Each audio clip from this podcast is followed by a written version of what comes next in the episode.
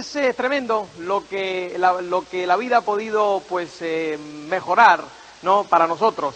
Yo oyendo hablar a Cris de todas estas cosas que hoy podemos disfrutar y em, tengo que, eh, mi mente pues tiene que irse al pasado un poco, porque los que están aquí por primera vez pues pensarán, jolín, mira todo lo que tienen hoy y tal, ¿no? Y yo nada más que puedo decirte una cosa, todas estas cosas que nosotros te decimos hoy es simplemente para que tú sepas que tú también las puedes tener. ¿Eh? O sea, que tú si desarrollas este negocio ¿eh? y desarrollas hasta los niveles adecuados, con los principios adecuados que aquí se enseñan, pues tú también podrás disfrutar de ese estilo de vida poco común. A nosotros nadie nos ha regalado absolutamente nada.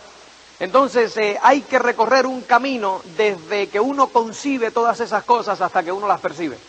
O sea, hay un camino que recorrer, amigo mío, y nadie te va a regalar absolutamente nada. Tú vas a tener que correr cada centímetro de ese camino. ¿eh? A regañadientes muchas veces, pero vas a tener que correr cada centímetro de ese camino. Yo ahora miro atrás y miro hace seis años, ¿eh? estamos a primero de mayo, o sea, primero no, dos, no, tres o cuatro yo pues eh, simplemente me imagino, eh, o recuerdo atrás hace seis años, eh, principios de mayo de 1986. Y yo recuerdo, me recuerdo vestidito de blanco, con un mono blanco, repartiendo pinturas en Miami. Repartiendo pinturas en un camión ganando 700 pesetas la hora. En un camión. Y ahí andaba yo, hace seis años. Entonces, ¿cómo ha podido evolucionar una vida en seis años desde, desde eh, esa posición, eh, conduciendo un camión de pintura, eh, hasta poder ser económicamente independiente hoy, disfrutando de un estilo de vida poco común. O sea, señores, han habido principios que han habido que aplicar, ha, habido por el camino muchas, muchos obstáculos que ha, habido que, a, los cuales ha habido que sobreponerse. Entonces tú sabes lo que nos ocurre a muchos de nosotros, que cuando comenzamos el camino en A, hay un siempre una parte del camino que es fácil. ¿Eh? Hay una parte del camino que siempre es fácil, de A hasta, hasta que nos encontramos con, eh, o sea, déjame ponértelo de esta forma, o sea, tú comienzas el camino y hay una parte que no ofrece resistencia. ¿eh? Es esa partecita donde, el, donde un barco que está atado a un muelle, a un embarcadero, pues comienza su andadura hacia la mar, hacia, hacia los océanos, y hay una parte en que es bajita, en que no ofrece peligro ninguno, ¿no es correcto eso? ¿Verdad? O sea, tú ves que va tranquilo, nadie no lo mueve ninguna ola porque allí no hay olas. O sea, es esa parte donde no ofrece resistencia. Déjame decirte algo, señores. Eh, si todo el camino fuese así, eh, sin resistencia, no hubiese ningún tipo de recompensa al final. Porque es el vencer esa resistencia lo que da las recompensas. ¿Eh? Y entonces, ¿qué es lo que hacemos muchos de nosotros? En cuanto empezamos a encontrar resistencia, cogemos y decimos, oh, oh, obstáculo, aquí no se puede seguir. No, no, espérate un momentico, déjame ver un momentico aquí. ¿eh? Y entonces, pues, eh, vemos que avanzamos un poquitico más y está más duro, más, óyeme, que no se puede pasar. Y entonces, en vez de coger y ponerse los, los esto, ¿cómo se llama? Esto de los caballos acá, y seguir para adelante, y seguir para adelante, y seguir para adelante, y saber, porque tú tienes que saber que cuando tú chocas con esos obstáculos no hay vuelta atrás, no hay vuelta ninguna. Y tienes que saber que ese es el camino y tienes que darle y tienes que darle, ¿no? Y esa es la única forma de avanzar. Ahora, aquí hacemos mucho, llegamos y cuando lo encontramos duro, tratamos un poquitico, lo encontramos más duro y entonces empezamos a decir, déjame ver qué otro camino hay. Espérate un momento, y miramos aquí y miramos allá y entonces dejamos de oír la cinta y dejamos tal y empezamos a ver qué otro camino hay, qué otras opciones tengo. Señores, déjame decirte algo, hasta que tú no te des cuenta que esta es tu única opción, no vas a salir hacia adelante. Esta es tu única opción. No hay más opciones. No hay más opciones. Esta es tu única opción. ¿Eh? Porque ¿qué es lo que ocurre, señores? Tú llegas hasta ese lugar donde empieza la resistencia, que es casi siempre el lugar que, donde tú tienes tu autoestima. Porque donde tú, el lugar donde tú tienes tu autoestima, ahí empiezas a, a, encontrar una resistencia. Uno la encuentran antes, en otros después. Pero ese es el lugar de la autoestima. Y en vez de coger y seguir hacia adelante, vuelven al punto cero a buscar otras opciones. Y buscan, encuentran otra opción. ¿Y qué es lo que hacen? Caminan por otro camino, ya no por aquí, ahora por aquí. ¿Hasta dónde? Hasta que vuelven a encontrarse con otra resistencia. ¿Y qué hacen? Vuelven a ir al punto cero a buscar otra opción. ¿Y así están cuántos? Así están años tras años, tras años, tras años, hasta que se dan cuenta, o ellos ya admiten que no hay ninguna otra opción y empiezan a vegetar. Y eso es lo que ocurre. ¿eh? Y ocurre en el multinivel. Yo me encuentro personas ¿eh? Que llegan al multinivel y llegan al multinivel de Amway ¿eh? y llegan y encuentran, que encuentran con esa resistencia y qué es lo que hacen. ¿eh? Los otros días me encuentro con uno que se sienta conmigo y me dice, óyeme, tú sabes que he visto el plan de marketing de otro multinivel. Digo, ¿y qué pasa? Dice, hombre, que yo lo estoy considerando y tal. ¿Qué es lo que ha hecho? Ya está en el punto de resistencia. Con lo cual, al encontrarse en punto de resistencia, ¿qué está mirando? La, volver al punto cero a buscar la otra opción. ¿No? Entonces, pues, señores, tienes que darte cuenta de una cosa, como yo le decía a este señor, le decía, a mí me parece sensacional. Entonces él me quería explicar eh, cuál es el plan de marketing de ese otro multinivel. ¿Cuál es el plan de marketing de ese multinivel? Me decía, mira, yo quiero que tú, pues, eh, quiero ver tu opinión, quiero... Quiero que me digas, eh, que, que, veas el plan de marketing, porque yo tengo dudas. Ahora veo que el otro plan de marketing me parece mejor que este. Le digo, Déjame explicarte algo, amigo mío, siéntate ahí. ¿eh? Yo no necesito ver el plan de marketing de ese otro multinivel. El multinivel es un vehículo que funciona. Y si tú quieres para tu tranquilidad, yo te puedo decir que tú puedes ganar dinero en cualquier multinivel. El dinero está ahí, en cualquier multinivel. Ahora déjame decirte algo, amigo mío. Para ganar dinero en cualquier multinivel, vas a tener que trabajar en todos los multiniveles. ¿Qué te hace pensar que ahí no vas a tener que trabajar? ¿Me entiendes? ¿Qué te hace pensar que ahí no hay que trabajar? ¿Qué te hace pensar que ahí te lo van a regalar? ¿Eh? Buscando el camino de la menor resistencia. ¿Eh? Buscando el camino de la menor resistencia. Y ahí no te van a regalar absolutamente nada. Ahora, ¿qué es lo que sucede, señores? ¿Eh? Que la hierba siempre es más verde al otro lado de la orilla. Entonces, cuando tú estás metido en este berenjenal aquí, ¿eh? y encuentra la resistencia. Cuando tú levantas la cabeza y miras otras opciones, ¿eh? ves la hierba al otro lado de aquella orilla, muy verde, verdecita. ¿eh? Y aquí pues ves que no es tan verde. ¿Por qué razón? Porque ves todos estos claros, ¿no? Y allá la ves verde. ¿Y qué es lo que hace, señores? Vas allá y cruzas la orilla y cuando te vas acercando, ves que no era tan verde nada. Y empiezas a ver los claros. Y cuando te miras así, ves que donde partiste está verde, un prado verdecito. Porque ahora la otra orilla queda en el otro lado. ¿Me entiendes lo que te quiero decir? Siempre es más verde al otro lado de la orilla. No te dejes engañar por fuegos fatuos. No te dejes engañar por fuegos fatuos, señores. hay un denominador común para el éxito y ese es el trabajo duro, durísimo, durísimo. ¿Eh? O sea, no vayas a pensar que te lo van a regalar en ningún lugar. Ahora, ¿qué es lo que ocurre? ¿Eh? Que ese señor, ¿qué es lo que estaba haciendo? ¿Eh? Obviamente, aquí, cuando ya ve que el camino le ofrece resistencia, está mirando las ventajas y los grandes inconvenientes. Allá en, el otro lado, en el otro camino, está mirando qué cosa? Solamente las ventajas. Los inconvenientes se los va a encontrar cómo? Por el camino, cuando empieza el camino y, en, y verá la resistencia.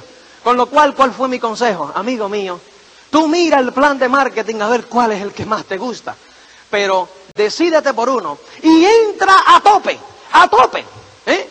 Pero duro. Y cuando se te resiste el camino, ¿eh? hermano mío, tú sigue para adelante y sigue para adelante por ese camino. Porque cuando el camino se pone duro, los duros se mantienen en el camino, señores. Así de sencillo. Así de sencillo. ¿Eh? Así de sencillo. Ahora, yo simplemente le dije, compara, ¿cuál es el palmarés? O sea, ¿cuál es mejor? Para mí es mejor este porque yo estoy en este. Porque si para mí fuese mejor el otro, estuviese en el otro. Y si hablas con otra persona que tiene éxito en otros, en otros negocios, te van a decir qué cosa, si es de la competencia, que el de ellos es mejor y es lógico. Háblate con el dueño de una franquicia Burger King y que cuando tú le preguntas cuál es la mejor franquicia hamburguesa, ¿cuál te va a decir? Burger King. Ahora háblate con uno que tenga la franquicia McDonald's a ver qué te va a decir. McDonald's. ¿Me entiendes lo que te quiero decir? Con lo cual, no es cuestión, ¿eh? cuestión de cuál es mejor y cuál es peor, sino vamos a ver ¿eh? cuál de las dos tiene un, un mejor palmarés. ¿Quién es Amway en el mundo, amigo mío? ¿Y quién es el otro multinivel en el mundo? Vamos a comparar los archivos. ¿Qué ha hecho este multinivel? ¿Y qué ha hecho Amway en el mundo? A ver, ahí es donde hay que escoger. Si no, hablando no llegamos a nada. ¿Eh? Hablando no llegamos a nada. Hay que mirar los papeles. ¿Qué es lo que ha hecho? ¿Cuál es el historial? Son 45 mil, son 45 países y 3 mil millones de dólares al año, hermano. ¿Eh? Cuando el otro multinivel llegue a un décimo de eso, entonces hablamos. ¿Entiendes lo que te quiero decir? No te dejes engañar. No te dejes engañar. Los otros días me encuentro a otro que dice, que le dicen, es que tú puedes ser el Emilio Montaraz del, otro multinivel, o el Luis Costa, o el Miguel Aguado, o el otro. Señores, tú puedes ser tú en este multinivel si tú no tienes que ser Emilio Montaraz. Tú tienes que ser tú. Y tú tienes que recorrer tu camino. Y tú tienes que labrarte tu porvenir. Pero para eso tienes que darte cuenta que tienes que echar para adelante eh, y meterle la, cabeza a ese muro cuando se te resiste. Y no estás buscando, ay, ¿para dónde voy? Ay, mira. ¿Qué es eso? ¿Entiendes lo que te quiero decir? No te dejes engañar. No te dejes engañar, señores. ¿eh? O sea, el camino, el denominador común es el trabajo durísimo, es la perseverancia. ¿eh? Es la perseverancia, porque ya ese camino es el que tienes adelantado. Ahora empezarás de cero y la resistencia vendrá allá y lo que has hecho es perder un tiempo inmenso. No te dejes engañar así, por ti mismo, no por nadie. ¿eh? No te dejes engañar por ti mismo, por esas ilusiones ópticas. ¿eh? Es como yo estaba hablando los otros días, leyendo un libro que cayó en mis manos de, matrimonios y estas cosas. Y entonces, esta es una pareja que va a aconsejarse, que llega, tienen problemas con el marido, esta señora, llevan ya 12 años casados, y entonces pues se encuentra que está viéndose con otra persona. Y entonces pues llega donde está el, consejero este, este matrimonial y le dice, óyeme, que yo creo que mi pareja tiene un problema y yo me estoy viendo aquí con la otra persona, ¿no? Entonces pues, eh, el, ¿qué le dice el consejero? Dice, amigo mío, tú estás con tu pareja hace 12 años, tú conoces sus virtudes y conoces sus defectos. ¿Eh? Y ahí, cuando tú estás ahí, tú tienes que bregar con satisfacciones y tienes que bregar con problemas dentro de tu matrimonio. Aquí tú estás con esta persona acá, ¿eh? donde nada más que bregas con satisfacciones. Porque te ves una vez, una vez a la semana, una vez cada dos días, lo que sea, y bregas nada más que con las satisfacciones. Ahora, yo te garantizo una cosa, ¿eh? Yo te garantizo que cuando tú lleves el mismo tiempo con este que te vas a ir, que con el otro que tienes, vas a tener tantos problemas o más, porque el problema eres tú. ¿Me entiendes? Y hasta que uno no analiza que el problema es uno, no puede avanzar. Siempre responsabilizamos al otro individuo, culpa del otro. No, y no estoy diciendo que el otro no tenga parte de culpa, lógico. Pero mientras nos estemos culpando el uno a los otros, no llegamos a ningún lado. Con lo cual es, yo soy culpable. Tengo que tener algo de culpa. Con lo cual voy a analizar las culpas mías. Y cada quien analiza las culpas de él y se enfatiza en lo positivo. Y ahí es donde se resuelven los problemas. Este es el otro matrimonio que llega. ¿eh? Y y dice, óyeme, llevamos 12 años en Madrid y nos llevamos muy mal. Entonces eh, nosotros nos vamos a mudar a Valencia porque creemos que cambiar cambiar de entorno no sienta bien. Dice el, consejero, le dice, ¿cómo cambian de entorno? Escobita nueva siempre barre bien. O sea que vas a llegar a Valencia y vas a estar en el mar, ¿eh? al lado del mar, y a los cuatro, cinco, seis, siete meses, cuando ya el mar no sea novedad, va a volver a salir el problema. ¿Por qué razón, señores? es igual que pintar, coger un coche que está oxidado y darle una capita de pintura. ¿Eso, es un, ¿Eso va a arreglar el problema? No, va a salir otra vez el óxido como un cáncer. ¡Buac! a los 5, 6, 7 meses. Porque ese no es el problema. ¿Me entiendes? El problema eres tú. Y el problema es ese matrimonio, no es Madrid. ¿Me entiendes lo que te quiero decir? Entonces, pues, ¿qué es lo que tenemos que hacer, señores? Cuando lleguemos al punto de resistencia aquí, tenemos que coger y decir, el problema soy yo. ¿eh? Porque si otros han cruzado de este camino, han cruzado de este punto, el problema tengo que ser yo. Entonces, pues el volver a cero y comenzar otra actividad, ¿eh? creyendo que allí los regalan, señores, es una ilusión óptica, es un engaño que te estás haciendo tú mismo. ¿eh? Con lo cual, esto te lo digo para ti y te lo digo para que tú asesores a aquellos que te encuentran en tu grupo ¿eh? que estén siendo engañados. Fíjate que no digo por otra persona, sino estén siendo engañados por ellos mismos. No hay que criticar a ningún multinivel. Yo me he encontrado con, con distribuidores directos que llegan y me han dicho, no, porque allí te engañan y allí tal. Las prácticas que allí se realicen a mí no me interesan. Yo sé que allí se puede ganar dinero, porque alguien gana dinero allí, ¿me entiendes? O sea que no entres a criticar absolutamente a nadie. No entres a criticar a nadie. O sea, no estamos en el negocio de criticar Estamos en nuestro negocio y a mí, a ti no te interesa ni el plan de marketing, ni lo que ellos hacen, ni muchísimo menos. A ti te interesa lo que haces tú, ¿eh? Lo que haces tú. Y, y el otro día me preguntaba uno, dice, bueno, y, pero es que a ti no te interesa tu competencia. Digo, lógico que me interesa mi competencia, pero en el multinivel amo y no tiene competencia todavía. Con lo cual, yo no tengo que preocuparme por nadie que no sea Amway, porque yo estoy en el mejor negocio del mundo, con el mejor proveedor del mundo. ¿Me entiendes? Sí, es sencillo, señores. Y eso es algo que tú tienes que saberlo. Y eso es algo con lo cual tú tienes que estar convencido, porque si no, no vas a ir a ningún lado. Con lo cual, señores, tienes que saber que hay que vencer los obstáculos. Y únicamente, señores, el vencimiento de los obstáculos te va a llevar a un nivel superior. No hay otra forma. Los obstáculos son las escaleras. Y tú puedes hacer del obstáculo un muro inquebrantable o puedes hacer del obstáculo una escalera que te lleve al éxito. Todo depende de ti. Tú tienes, señores, que ir venciendo cada obstáculo. Y una vez que tú vences ese obstáculo, pues tú has aumentado tu experiencia y vas a utilizar esa experiencia para vencer el obstáculo siguiente. Y después quiere decir que vas, has levantado un peldaño y vas a utilizar esa experiencia de ahora del nuevo problema para resolver el problema siguiente. Eso pasa en la vida, señores, en la vida eso pasa, siempre. Tú ponte a pensar. Yo cuando veo a, yo lo reflejo eso mucho en los niños, y yo cuando veo a los niños, eh, pues eh, veo a los míos, yo me pongo a analizar cómo vencen los obstáculos eh, que tienen en estos momentos para después apoyarse en, esa sabiduría que ganan de vencer ese obstáculo para dar el próximo paso.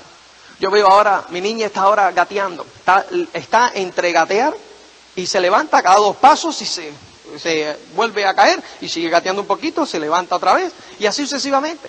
Ahora, ya ella gatea, que es un fenómeno profesional del gateo. Entonces, pues eh, tú te imaginas ahora que ella diga, oye, esto de caminar, qué duro es, ¿no? O sea, te, se te cansa la rodilla, te caes. Total, si ya yo domino el gateo y yo puedo desplazarme gateando, ¿qué más da? Vamos a seguir gateando. ¿Tú te lo imaginas con 20 años todavía gateando? ¿Te lo imaginas? ¿No? ¿Por qué? ¿Porque no quiere vencer el próximo obstáculo?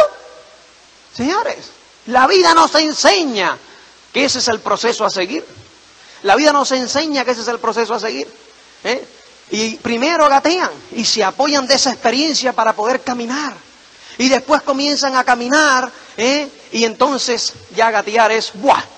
Nada. Y después dominan el caminar y empiezan a correr un poco. ¿Eh? Y después, pues así sucesivamente. Y comienzan a ir a la escuela. Y llegan a la escuela y comienzan con el uno, dos, tres. ¿eh? Ahora yo cojo al mío y le digo, a que contar es sencillo, ¿verdad? ¿Eh? Pregúntaselo a uno que tiene tres años. ¿Eh? Cuando yo cojo el mío le digo uno, dos, tres, cuatro, cinco. Y él va y dice uno, dos, cinco, cuatro, ah, ah, ah, ah. ¿Entiendes? Y es un obstáculo tremendo. Le digo, volvamos para atrás. Uno, dos, tres, y vuelve a decirlo mal. Ahora, ¿qué hace después? Se aprende los números. Uno, dos, tres, cuatro, cinco, seis, no. Y sigue. Y ahora después coge y le dicen, uno, uno, dos. Joder. Qué difícil es eso. ¿Entiendes lo que te quiero decir? Y entonces después que coge y ve el uno más uno, dos, que ya está chupado, Entonces cogen y le dicen, 11 más 11. Y dice, pero si ahora son... ¡Ay! Y después llega y empieza, ya cuando aprende a sumar, ya entonces dice, pero ahora 10 menos 8, dice, ¿cómo para atrás? No. ¿Entiendes? Y después cogen y cuando ya lo tiene ya hecho, cogen y le dicen, 2 por 4. Dicen, no, si es mejor 2 más 2 más 2 más 2. Si ese yo lo tengo ya dominado, ¿por qué me complico mi existencia en multiplicar? Es otro obstáculo. Y después coge ese obstáculo y empieza a dividir. Y cuando viene a ver, Señor, empieza a hacer álgebra y empieza a hacer integrales y raíces cuadradas. Ahora, él no empezó a hacer raíces cuadradas, fue venciendo obstáculos.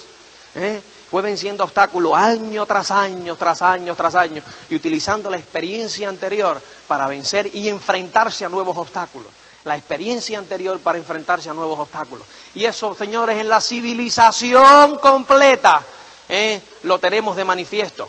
¿eh? El hombre, señores, se pasó diez mil años en las cavernas. ¿eh? O quince mil o veinte mil. Yo en historia fatal, con lo cual se pasó un frucutún de años. ¿Eh, Mario? ¿Cómo es? ¿Es un frucutún o un...? ¿Eh? Uno de esos números místicos de Mario. Se pasó en las cavernas. ¿Por qué razón? Porque no tenía experiencia en qué apoyarse. Estaba dando los primeros pasos. Pero después, señores, eh, comenzaron a dar esos, esos, pasos y se apoyaron en la experiencia anterior eh, para desarrollar otras cosas. Y se apoyaron en esa experiencia para desarrollar otras cosas. Eh, y pasaron un frucutún de años para llegar a ir a 16 kilómetros por hora. Y pasaron creo que 40 más años para ir a 900, 1000, 2000 kilómetros por hora. ¿Tienes lo que te quiero decir? ¿Por qué razón? Tantos años para ir a 20 kilómetros por hora y después tan pocos para ir a 2000 kilómetros hora. Señores, porque se apoyan en la experiencia anterior para ir hacia adelante. Y cada vez el salto puede ser más grande porque la experiencia, el vacío atrás es mucho más grande. Es así. Y entonces nosotros llegamos a los 25 años después y nos olvidamos de ese principio, de ese gran principio ¿eh? del vencer obstáculos. Y entonces comenzamos a trabajar o comenzamos ese negocio y llega y llega un plató. Y entonces dejamos de vencer los obstáculos. Y entonces pues llegamos por la mañana, nos levantamos y llegamos al trabajo ¿eh? y salimos del trabajo y volvemos a llegar al trabajo y llegamos a la casa y ponemos la tele y así día tras día, tras día, tras día, tras día, tras día y empezamos a morir. ¿eh? Porque dejamos, ¿qué cosa señores? Dejamos de enfrentarnos a obstáculos. Dejamos de enfrentarnos a los obstáculos. ¿eh? Nos convertimos en animales de zoológico.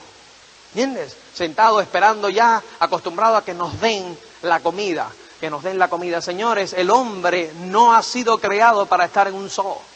El hombre ha sido creado para estar en la selva, luchando con los obstáculos. Y esa es la única forma de ser feliz. No te engañes. No te engañes, no busques la felicidad encerrándote. Y busca la felicidad echando hacia adelante. Ahí es donde la vas a encontrar. En los obstáculos es donde la vas a encontrar. ¿Entiendes? Ahí es donde la vas a encontrar. ¿Eh? Allí. ¿Eh? No, entonces, pues tú ves a personas. ¿eh? Yo estuve leyendo un libro los otros días o hace un tiempo que decía que teníamos que cambiar, que el hombre cuando deja de enfrentarse a obstáculos muere, muere, porque cuando la mente muere, muere el hombre.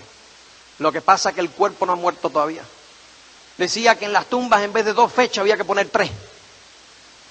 Una cuando nace, otra cuando deja de enfrentarse a obstáculos, que es cuando muere, y otra cuando muere el cuerpo y lo entierran a los, a, los dos juntos, a la mente y al cuerpo. Entonces debía decir, nació en 1940, murió en 1980, lo enterraron en el 95. ¿Entiendes? Y puede dar una visión de cuándo la persona realmente muere. Sí es sencillo, señores. Y eso es un, eso es algo, eh, eso es algo, pero vital que tú tienes que entender.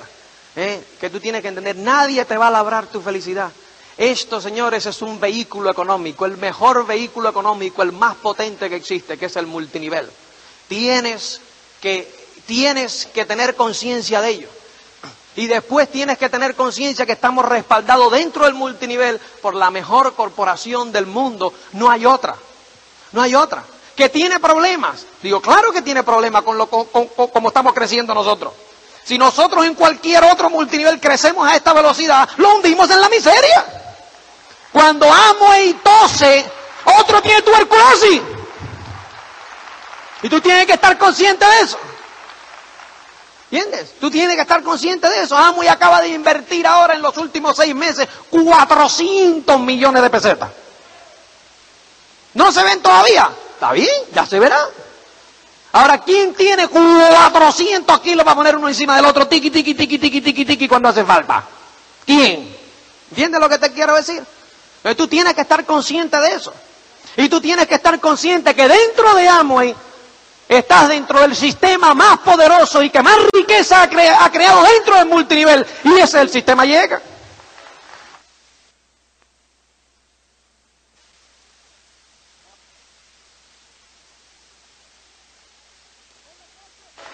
Con lo cual tú estás en la creme de la creme. En la creme de la creme. Pero muchas veces lo que ocurre es que lo tomamos a la ligera. ¿Sabe por qué? Porque hemos nacido con Él. Hemos nacido con Él. Y entonces no lo apreciamos. Eso lo hablamos mucho con Emilio. Y dice, es que la gente no aprecia hoy lo que tiene. Nosotros llorábamos ¿eh? cuando había un seminario. Bueno, había. Y al principio cuando llegaba una cinta decíamos, una cinta. Y la oíamos 500 veces porque no había otra. Convenciones. ¿Qué convenciones de qué? Si éramos 10. Entonces uno no entra y a los 10, 15 días hay un Open con 600 tíos. Y después al mes hay un seminario, ya con el escenario, con la música, con el tal, ¿eh? ya con los reconocimientos y uno lo ve que entran y salen. ¿Eh? Y después va a una convención y ve toda esta majestuosidad y la música y el tal. Y uno pues se lo toma a la ligera. Señores, en el mundo del multinivel, hay personas que esto no lo tienen. Aprecia lo que tienes, porque estás en el mejor negocio del mundo, con la mejor corporación del mundo, con el mejor sistema de entrenamiento y apoyo que existe hoy día en el mundo. Así de sencillo. Así de sencillo. No lo tomes a la ligera. Yo recuerdo cuando yo empecé, cuando yo empecé y me tuve que enfrentar a todos los negativazos que te enfrentabas tú, que te enfrentas tú ahora, con todos. Y nosotros nos lo vendimos todo en Estados Unidos en el año 86, cuando vimos que en España esto habría, rompimos, quemamos las naves y dijimos, nos vamos para España. Y lo vendimos absolutamente todo. Llegamos a España con la idea de hacernos directo en 90 días. Directo en 90 días. Dos años después nosotros todavía, todavía estábamos al 3%. No habíamos pasado el 3%. ¿Eh? Y la familia toda nos decía, rájate de eso, que te están engañando, que estás perdiendo tu dinero. ¿Eh? Te están comiendo el coco y tal. Y teníamos que aguantar a la suegra, que nos quiere un montón, y nosotros la queremos muchísimo. ¿Eh? Serio, serio, o sea, es una mujer encantadora. Lo que pasa que obviamente no creía en nosotros, es lógico. Pero nosotros somos, éramos los responsables de hacer que ella creyese en nosotros y en lo que tenemos, triunfando en lo que tenemos. Y tú eres responsable de enseñarle a todos los que están al lado tuyo que tú llevas razón. Porque tú eres la única esperanza que ellos tienen. Porque si no eres tú quien se los enseña y los saca de donde están, allí se morirán y tú con ellos. Así de sencillo. Así de sencillo. Así de sencillo, señores. Tú eres la única esperanza que ellos tienen. La única esperanza que tienen las tu, tu familia. La única esperanza que tienen tus amigos. La única esperanza que tienen tus conocidos. Eres tú. Y tú tienes esa responsabilidad. Así de sencillo. Y yo recuerdo, como te dije, cuando nosotros entramos, en la suegra entonces, pues hablaba con, yo la tenía que oír por teléfono hablando con los otros miembros de la familia, diciendo, ah, los muchachos, ah, los muchachos a mí me tienen preocupada porque chicos, es que se pasan el día oyendo esas cintas, diciéndole cosas raras y yo, y yo los veo que ay, trabajan y no pasa nada y preocupada. Yo tenía que oír eso diciendo, ¿eh? y tragar y tragar, ¿entiendes? Porque no, ¿dónde le iba a enseñar? ¿Qué le iba a enseñar? ¿Qué éxito le iba a enseñar? ¿Entiendes? Y entonces pues eh, negativo y tras negativo y tras negativo. La única lucecita de esperanza que yo tenía era dos veces al año poder agarrar un avión e irme a Estados Unidos a una convención. Entonces me costaba a mí por lo menos 500 mil pelas. ¿eh? Entre el pasaje de avión, los hoteles, la entrada y tal. Y no sé, yo me sentaba al final solo. Y yo recuerdo que antes de salir, siempre la familia me decía, pero si tú no te puedes permitir el lujo de ir a esos lugares. Digo, no, si tú no entiendes, es lo que yo no me puedo permitir, es el lujo de no ir a esos lugares. ¿Entiendes? Es la única tabla de salvación que yo tengo en estos momentos. Y salía, iba. ¿Eh? Y hoy día yo me encuentro con alguien ¿eh? y le digo, tienes que estar en esa convención que es importante. Y dicen, es que son 9.800 pelas.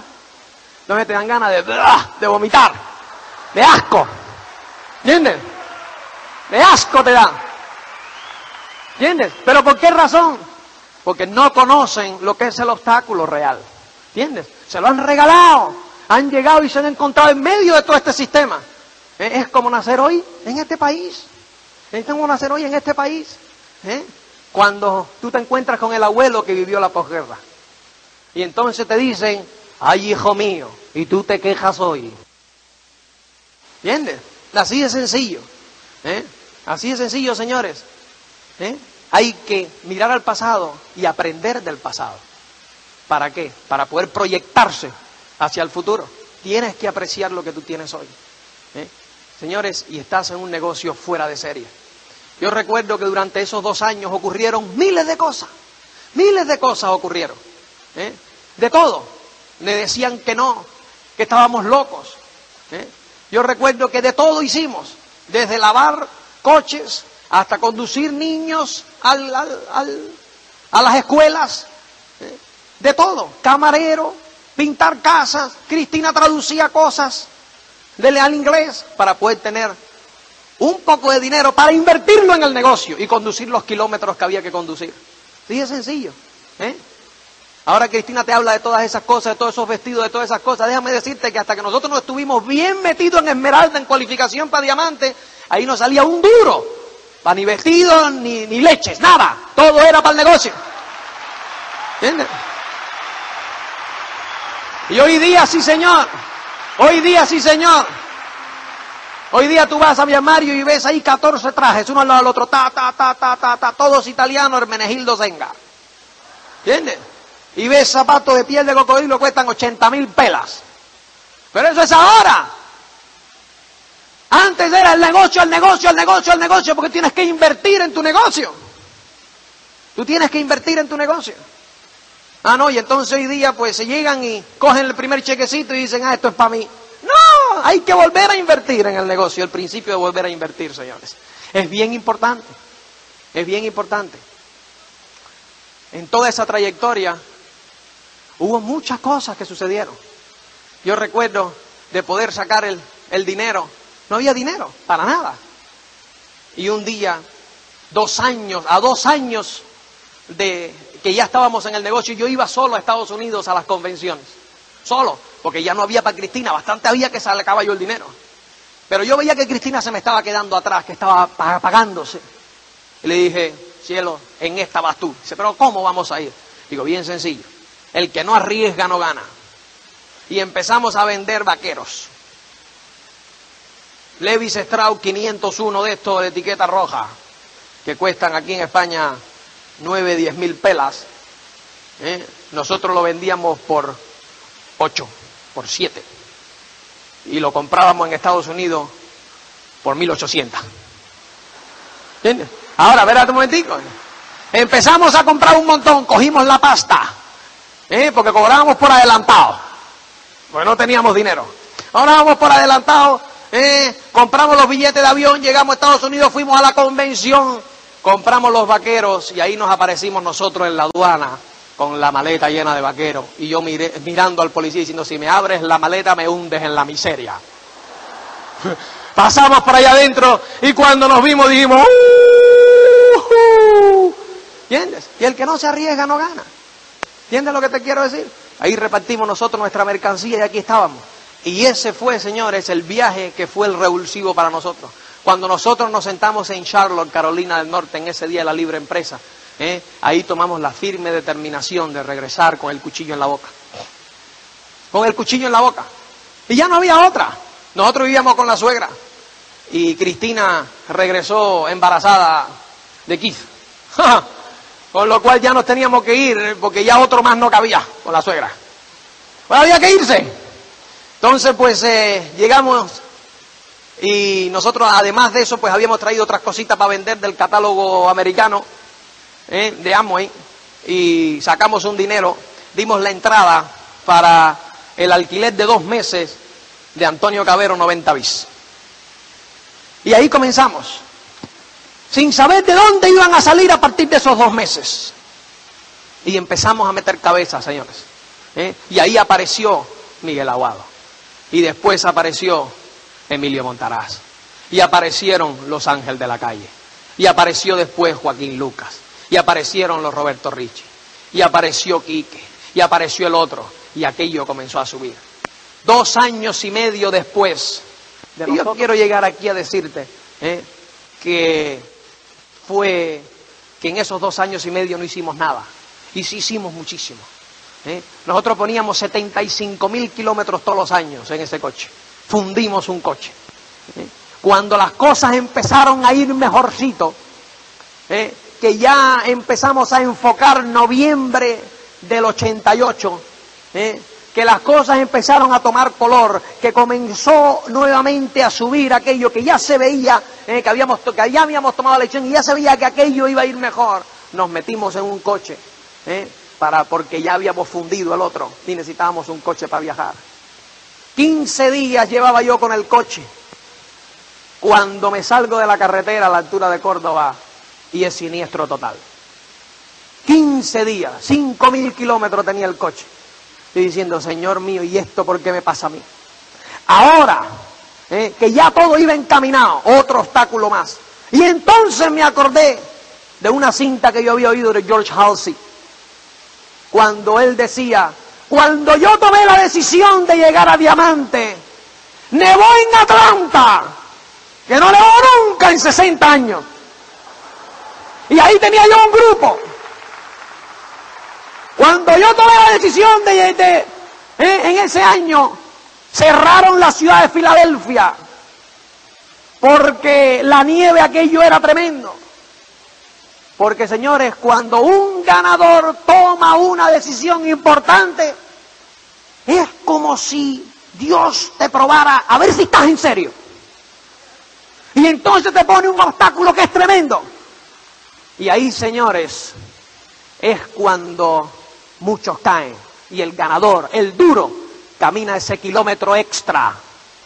Camina ese kilómetro extra para obtener esa recompensa. Y ahí es donde la vida te pone a prueba. Y te va a poner a prueba. Ahora tú tienes que decidir que tú eres un ganador y que tú vas a pasar esa prueba. Así de sencillo. Así de sencillo.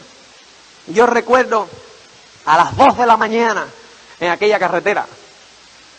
digo, pero ¿y esto qué cosa es? Llamo a Cristina. ¿eh? No, la, no, llamo a Cristina, sino que la llamo por la mañana y le digo, cielo, me he quedado a dormir aquí en Bailén y voy a llegar un poco más tarde. Así que yo a las 3 o a las 4 estoy ahí, agarré un coche de línea de la Sepulvedana ¿Mm? y me marcho para Madrid.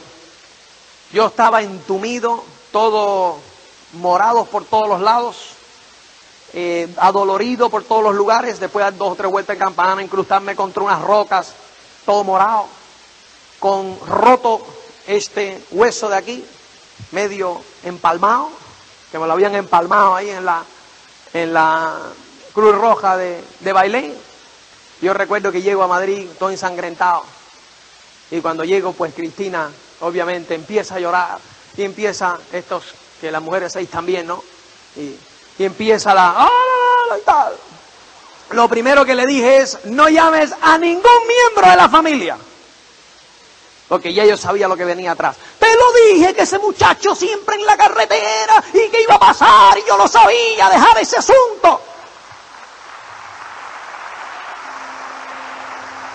Ningún miembro de la familia se enteró.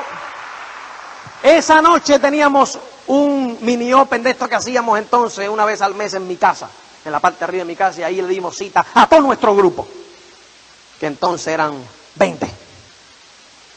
Si aparecen los 20 de, de Madrid, yo recuerdo que yo estaba durmiendo y Cristina a las 3 de la tarde me dice, suspendemos el Open.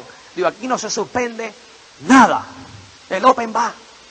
Esa noche di el Open a sí mismo. Al otro día fui y me entablillaron el asunto este. Entonces, pues no podía escribir. Digo yo, bueno, pero ¿y esto qué cosa es? Y ahora no puedo escribir con la derecha.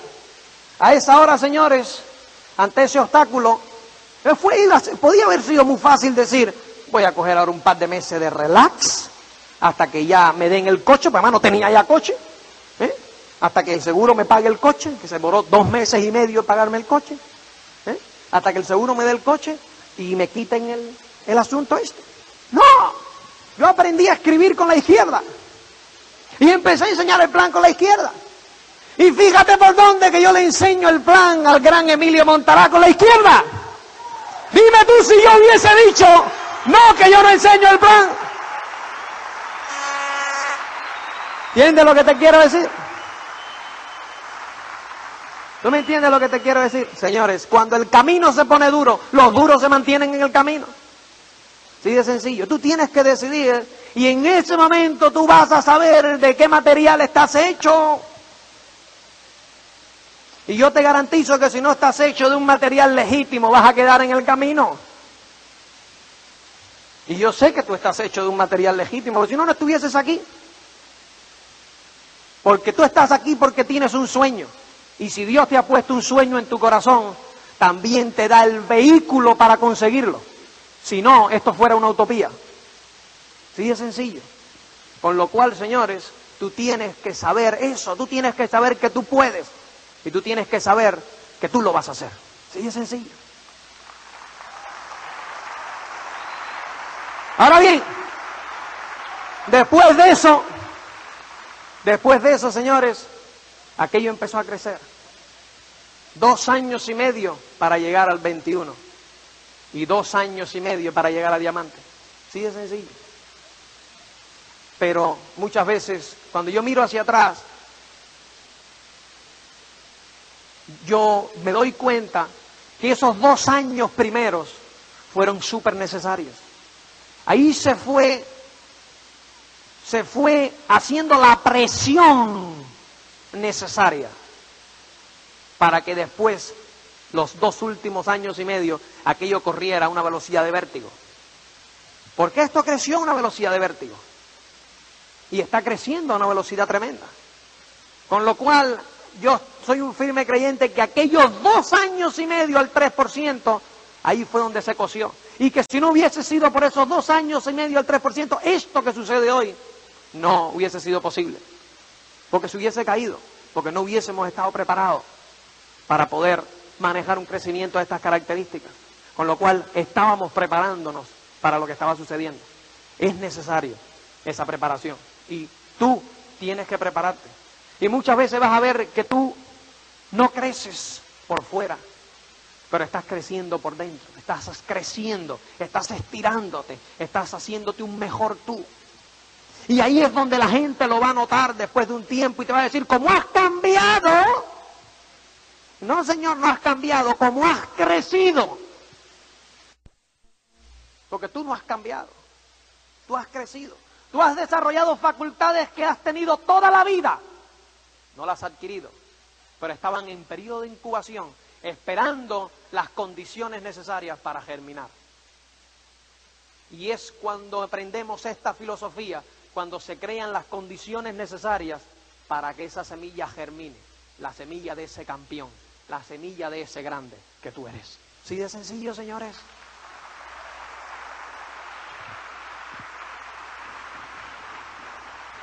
Y la vida, sí, Señor, ha cambiado. y ha cambiado mucho. Hoy día, pues después de ese periodo, continuamos en el camino. No vayas a pensar que hemos llegado ya al éxito. El éxito es un destino, no es un destino, señores, sino es el camino. Y estamos a lo largo del camino y a lo largo del camino hemos obtenido muchas recompensas, inmensas recompensas. Hemos obtenido las recompensas ¿eh? el año pasado de poder ir cuatro veces a Estados Unidos, de haber estado en Sicilia, ¿eh? en, Italia, de haber estado en numerosas partes de España, disfrutando con nuestra familia, ¿eh? de haber estado en Escocia, disfrutando de un viaje sensacional con todos los diamantes, de haber estado en Suiza esquiando con todos los diamantes. Sensacional. De haber estado en Antigua, en el Caribe. Y poder conocer por primera vez lo que era la independencia económica. Lo que era sentirse económicamente independiente. El poder estar con todos los diamantes en Antigua. Diez días en el Caribe. Levantándote por la mañana yendo a desayunar todas esas frutas tropicales. Y de ahí salir, irte a esquiar y tener la bahía entera para ti. Los esquí, el barco, el chofer, todo el mundo para ti, nada. Salir y cuando te cansas, hacer así y te aparecen con la piñita colada así al muelle. ¡Oh! La pones ahí y le dices al tío, otra vez. Eh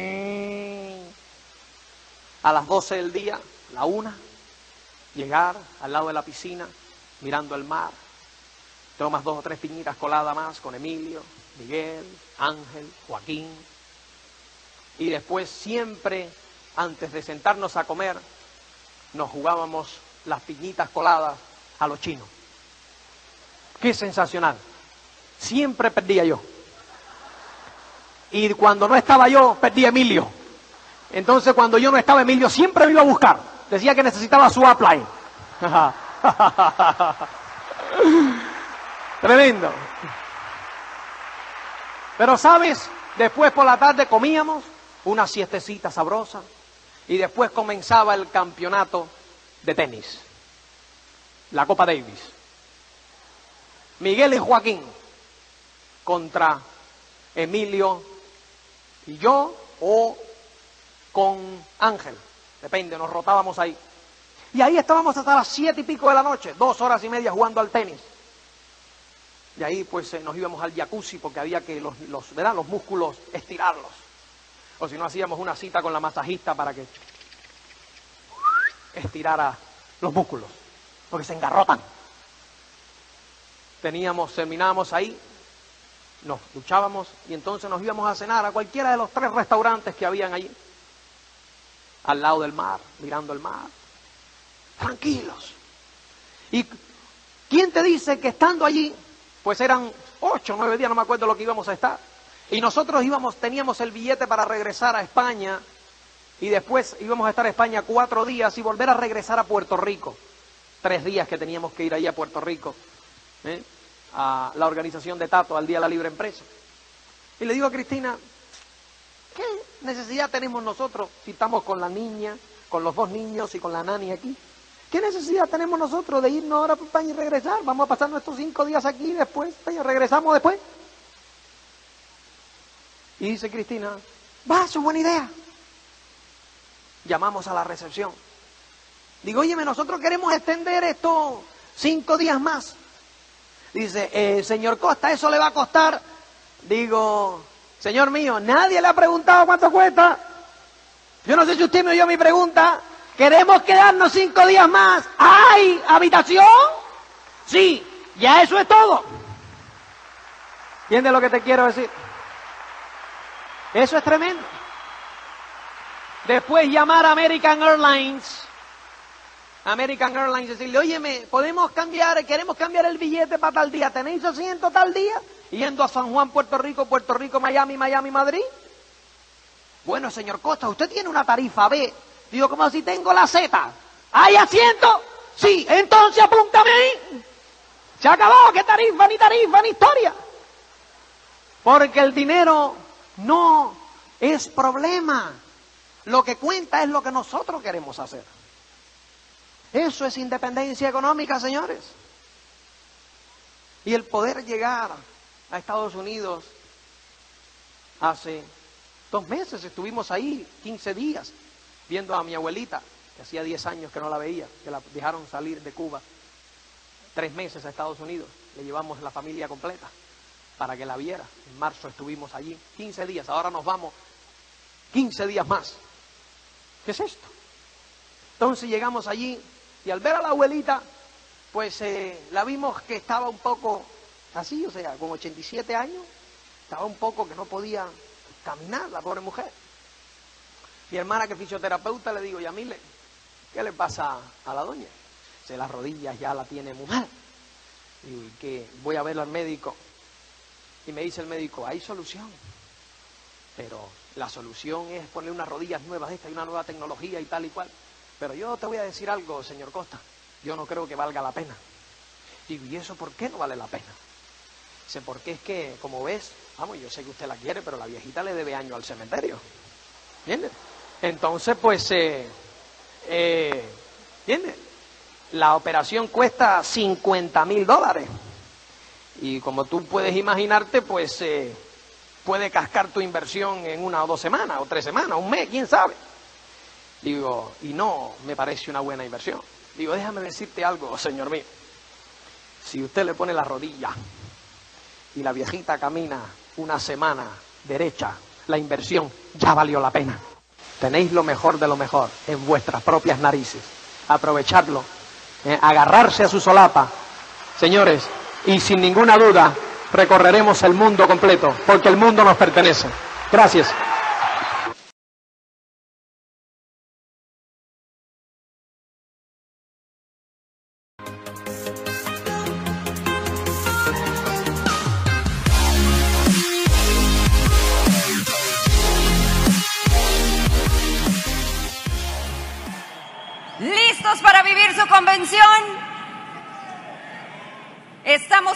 Sumamente agradecidos y emocionados por esta invitación que nos han hecho sus líderes. Yo quisiera empezar agradeciendo y dando la bienvenida a todos ustedes por tener esos diamantes que acaban de presentar aquí. Vamos a darles un aplauso a ellos. ¿Verdad? Muchísimas gracias porque son ellos los que han sembrado esas semillas y que te permiten a ti hoy estar aquí corriendo el mismo negocio que los ha hecho libres a ellos. No se ve mucho, pero sé que hay muchísima gente aquí. Hay muchísimos soñadores que vinieron a buscar herramientas para poder tener resultado en este negocio. Lo único que venimos, André y yo, el día de hoy es es a platicarte que hemos hecho en el mismo proyecto que tienes tú. Nos da muchísimo gusto poder venir a contribuir a este gran equipo que es Team Global porque muchos de los maestros que ustedes tienen han ido al sureste mexicano, a Cancún, a Mérida, a platicarnos cómo están haciendo el proyecto y ustedes son un gran ejemplo para México.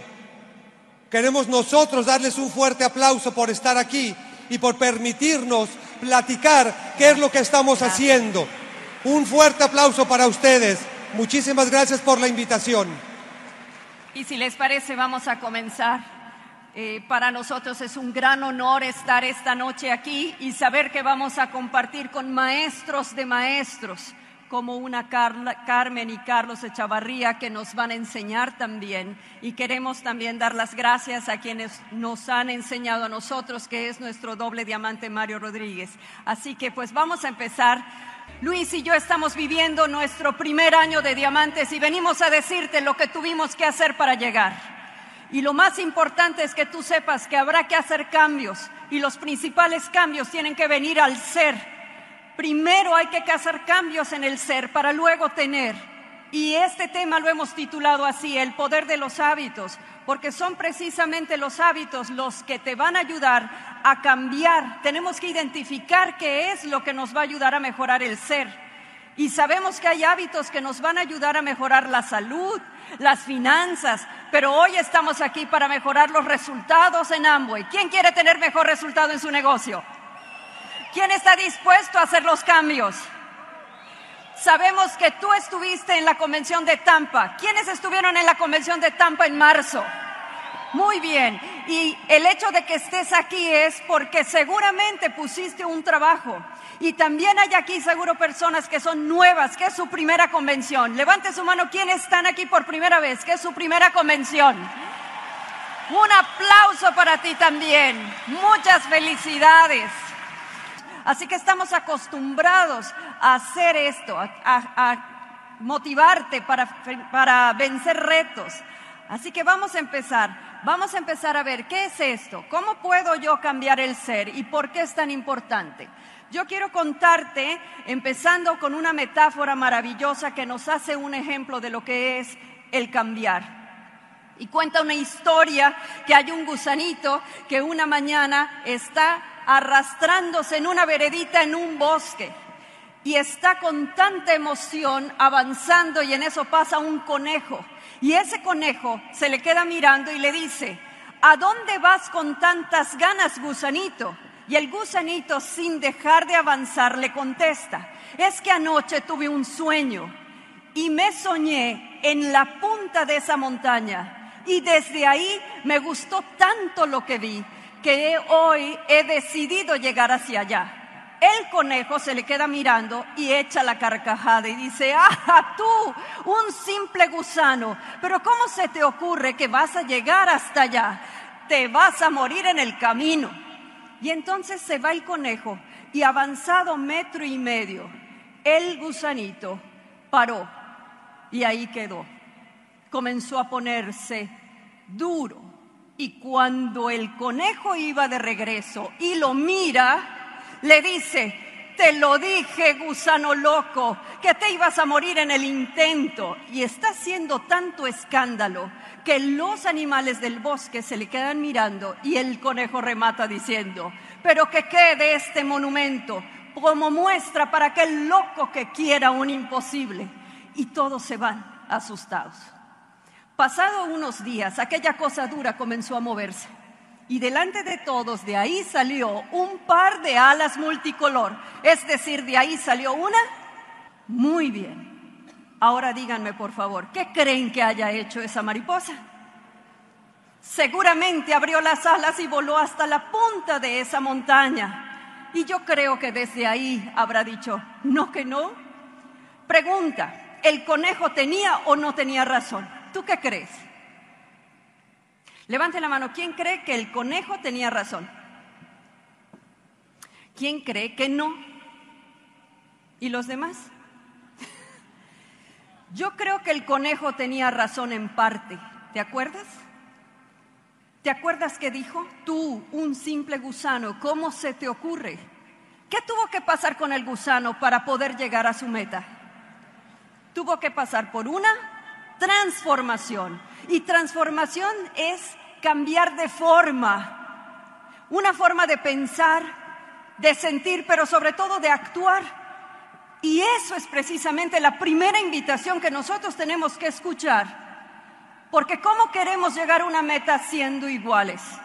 Nosotros vamos a tener que tener otra forma de actuar también si queremos aspirar a otro nivel Creo que estamos en el nivel que merecemos, porque es el tipo de acciones y el tipo de pensamiento que te han llevado hasta ahí. Si tú quieres ir a otro nivel, vas a tener que estar dispuesto a morir a cierta forma de ser y de estar para abrazar una nueva forma de pensar y aspirar y llegar a donde tú mereces. ¿No es así? Entonces, tú dices, bueno, pero ¿qué tengo que cambiar? La aceptación es el primer paso de la evolución. Yo tengo que aceptar. A veces un libro nos lo dice, a veces es alguien que está a nuestro lado el que nos lo está diciendo, pero a veces no queremos escuchar. Si realmente tomamos conciencia de lo que hay que cambiar, vamos a dar un gran paso hacia otra calificación. Y vamos entonces a hablar de lo que hay que cambiar. Y es específicamente, va a empezar Luis para decirnos por qué habría que hacer ese cambio y en dónde. ¿Quién está dispuesto a cambiar? Pero a cambiar de qué? Dices a cambiar de forma. Bueno, el que tenga que bajar de peso, pues cambiará de forma. Pero aquí no está la clave en cambiar de forma física, en cambiar de forma mental. Y tenemos que darnos cuenta, yo no te vengo a decir cómo dar el plan, no te vengo a decir estrategias cómo vender, te vengo a decir que hay que cambiar como persona para poder tener resultados diferentes a los que he tenido hasta el día de hoy. Y a veces se nos olvida que nosotros hemos crecido y hemos desarrollado ciertas habilidades, pero también ciertos hábitos. Y los hábitos pueden ser tu mejor amigo o tu peor enemigo. Y si te das cuenta en esa imagen está un iceberg. Y en la parte de arriba, que es el 10% de un iceberg, en el ser humano, el 10% de lo que se ve es tu personalidad. Es lo que tú le muestras a la gente quién eres. Pero realmente lo que te hace ser quien eres es tu carácter. Y ese está como que abajo, como que no se ve. El 90% del comportamiento, resultados y acciones de un ser humano está basado en el carácter, no en el mal carácter. Eso es el temperamento. El carácter es la habilidad porque se lo desarrolla uno también. A veces uno nos dice, es que eso es hereditario, mi papá es enojón, yo soy enojón. Es que mi mamá es eh, impuntual, fíjate, hasta ya metemos ahí ciertos valores. Y no tiene nada que ver con eso. El carácter es la habilidad de accionar o reaccionar ante las circunstancias que te suceden en la vida. Por ejemplo, ¿Hay aquí alguna persona que le hayan dicho que no le interesa entrar a este proyecto? ¿Conoces personas que han que entran al proyecto y dan un plan y les dicen que no y se salen? Ahí le falló el carácter. Porque hay una ley que se llama ley siembra cosecha. Y la ley siembra cosecha, ¿qué te dice? Que todo está basado en un pensamiento. Primero lo pienso y luego lo actúo o luego lo hago. Todo pensamiento genera una acción. Toda acción, ¿qué te, va, te da? Crear un hábito. Los hábitos son repetitivos. Las acciones que tú tengas, que por ejemplo la impuntualidad es un hábito que se va aprendiendo en base a qué? A ser impuntual muchas veces en tu vida. El posponer algo en la vida también es un hábito que te lo vas aprendiendo al posponer muchas cosas en la vida hasta que lo haces inconsciente. Cuando tú ya tienes esa manera de actuar, ese, ese esa, eh, conjunto de hábitos que vas aprendiendo va a, generar tu, va a crear tu carácter. Por eso dicen por ahí que analiza qué hábitos tienes y te diré qué carácter tienes. Y una persona con un carácter bien puesto, el que no tenga un carácter bien moldeado, un carácter que también lo domino yo, es complicado llegar a niveles importantes en este negocio. Porque no nada más va a tener que tener, se involucran acciones, también se involucran emociones. Y el 95% de las acciones de un ser humano está basado en, emociones. Yo no quiero que tú salgas de aquí emocionado porque la emoción es como un carrito de fricción. Si tú le el carrito le haces así, le vas a dar fuerza para que camine, pero a los cinco metros se va a parar y vas a tener que volverle a hacer. Y eso es la emoción. ¿Qué pasa cuando uno ya tiene un buen carácter, lo domino, lo conozco, lo puedo manejar? Fíjate lo que dice ahí, el conocer, el saber, el poder manejar nuestro carácter nos va a llevar a nuestro próximo destino. ¿O cuál es nuestro destino? El destino por ahí me dicen, es que ya este ya está asignado. Tu forma de ser, tu forma de pensar y tus hábitos te han llevado hasta donde estás. Y eso fue como si nos hubieran dado un batazo en la cabeza. ¿Cómo que no puedo pasar de platino? Y ahí fue cuando empezamos a analizar qué tenemos que cambiar. Y uno de los libros que nos hizo analizar y que nos hizo entender y comprender que el ser humano está hecho de hábitos y hábitos creados por uno mismo, qué es lo que teníamos que modificar, cuáles eran los hábitos que nos iban a, llevar a ser efectivos y a tener productividad en el proyecto. Y uno de esos libros fue este de Stephen Covey. Aparte tomamos un curso también de él y entendimos muchos de los hábitos que tenía que modificar el ser humano. Y yo te voy a hablar ahorita de algunos, no te voy a hablar de los siete. Esto es un taller padrísimo, tiene mucho, mucho, mucho, muy profundo. Pero yo te voy a hablar de algunos. Y esos siete hábitos aquí están. El primero es ser proactivo, que también luego vamos a hablar de lo que es la proactividad. Si te das cuenta es un árbol, unos tienen que ver con el ser y otros tienen que, ver con el hacer. Ahorita vamos a hablar más del ser, porque el ser es el que provoca el hacer y el hacer provoca los resultados y los resultados que tú vas a tener. Pero tendrás que cambiar tu manera de pensar, tu manera de actuar para poder tener resultados diferentes. ¿A quién le interesaría tener resultados diferentes? Lo que nosotros venimos a, y tratamos de, de compartir contigo es que tomes conciencia que estás en el mejor proyecto que puede tener un ser humano. Que estás en una actividad que lo único que tengo que hacer es determinarme a hacer lo que tenga que hacer, los cambios que merezco hacer para poder tener el resultado que todos los líderes que estuvieron aquí parados ya lo tienen. Y ustedes tienen la mayor evidencia de éxito en este proyecto en sus líderes. No a lo mejor en los que venimos de otro lado. Pero simplemente venimos a platicarte que al haber entendido este árbol, al haber entendido estos hábitos, empezaron a cambiar muchas cosas. ¿Y qué son los hábitos? A veces uno dice, ¿y qué es, ¿y qué es eso? Como son inconscientes, no, me doy cuenta a veces que los tengo. Empiezo a hacerlos inconscientemente.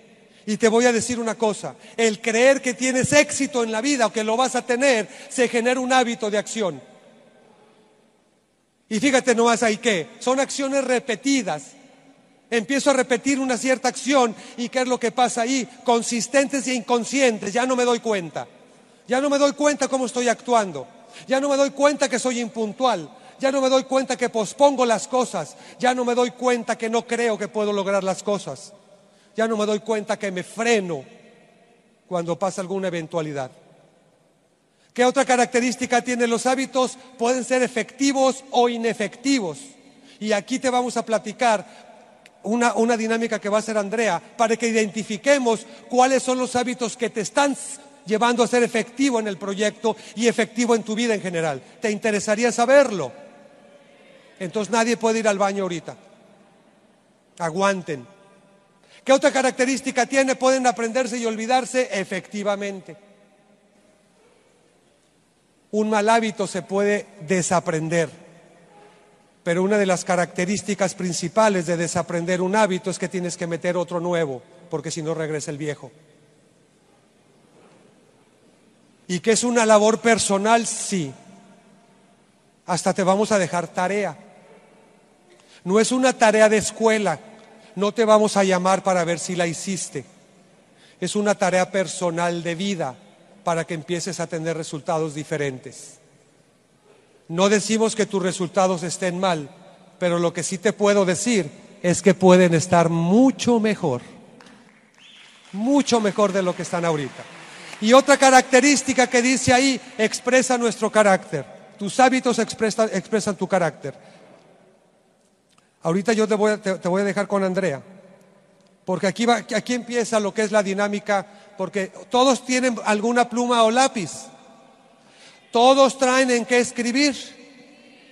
El que no tenga pida una hoja, una libreta, algo, porque ahorita viene un ejercicio rápido de cómo identificar esos hábitos. Muy bien. Excelente. Bueno, pues vamos entonces a ver cuál es una auditoría de hábitos y por qué hay que hacerla. Una auditoría de hábitos es muy importante en tu vida. Si tú quieres mejorar tus resultados, vas a tener que evaluar cómo y qué estoy haciendo. Por ejemplo, vamos a ver ahí que hay en tu hoja, por favor, pon una T. De un lado, en una columna, vamos a hablar de los hábitos de efectividad y del lado derecho vamos a hablar de los de inefectividad. ¿Qué, qué diferencia? Fíjate que no estamos diciendo hábitos malos o buenos no hay esa, esa evaluación. La evaluación es si me dan resultados o no. La palabra efectividad, es su diferencia. Eficiente es hacer las cosas bien, pero efectividad tiene que ver con resultado. Yo puedo darle a una pelota. Si yo estoy practicando con un bat y me tiran la pelota, yo le puedo dar a la pelota. Y esa pelota puede ir para un lado, para el otro o hacia atrás, pero no a lo mejor el hacer el hit. Cuando yo le doy correctamente a la pelota y produce un resultado, hablamos de efectividad. ¿Sí me estoy explicando? Entonces, en el negocio hay varios hábitos que debemos hacer que son efectivos, que son los que me dan resultados. Voy a darte ahora un momentito para que tú empieces a notar tantos como puedas del lado que está aquí, el de efectividad. Apunta varios de los hábitos que consideras que a ti te dan resultados. Ejemplo, en el negocio, a mí me da resultado el hacer llamadas todos los días. Si es tu caso y es un hábito de efectividad, entonces lo apuntarás. Hacer llamadas. Mezcla también ahí hábitos que tienen que ver con tu salud, con tus diferentes áreas de vida. Si tú eres una persona que hace ejercicio, pondrás hacer ejercicio, tomar agua, sonreír, escuchar. ¿Sí me estoy explicando? Esos son hábitos de efectividad. A ver, vamos. A la de tres comenzamos. ¿Tienes la pluma? Y cuando yo diga basta, paramos. A ver cuántos hábitos de efectividad logras identificar en ti. Una, dos, tres, comenzamos. Ve apuntando, ve apuntando, a ver cuántos logras identificar. El autoconocimiento es la gran inversión que podemos hacer en nosotros mismos. ¿Qué tanto me conozco? Tú sigue apuntando, yo sigo hablando. Hábitos de efectividad como tomar agua, como descansar suficiente, como ordenar las cosas antes de lo que voy a hacer, planear, tener la costumbre y el hábito de organizar mi día, de llevar una agenda. ¿Se acuerdan? ¿Cuántas cosas podemos hacer? A ver, ¿cuántas logras anotar? Basta, se acabó. ¿Quién logró anotar más de tres? A ver, alguien de alguien que esté por aquí que me, me diga un ejemplo de su hábito de efectividad. ¿Un hábito de efectividad por aquí? Ir al gimnasio, excelente, un aplauso para ella. Muy bien, hacer ejercicio. ¿Cada cuándo va?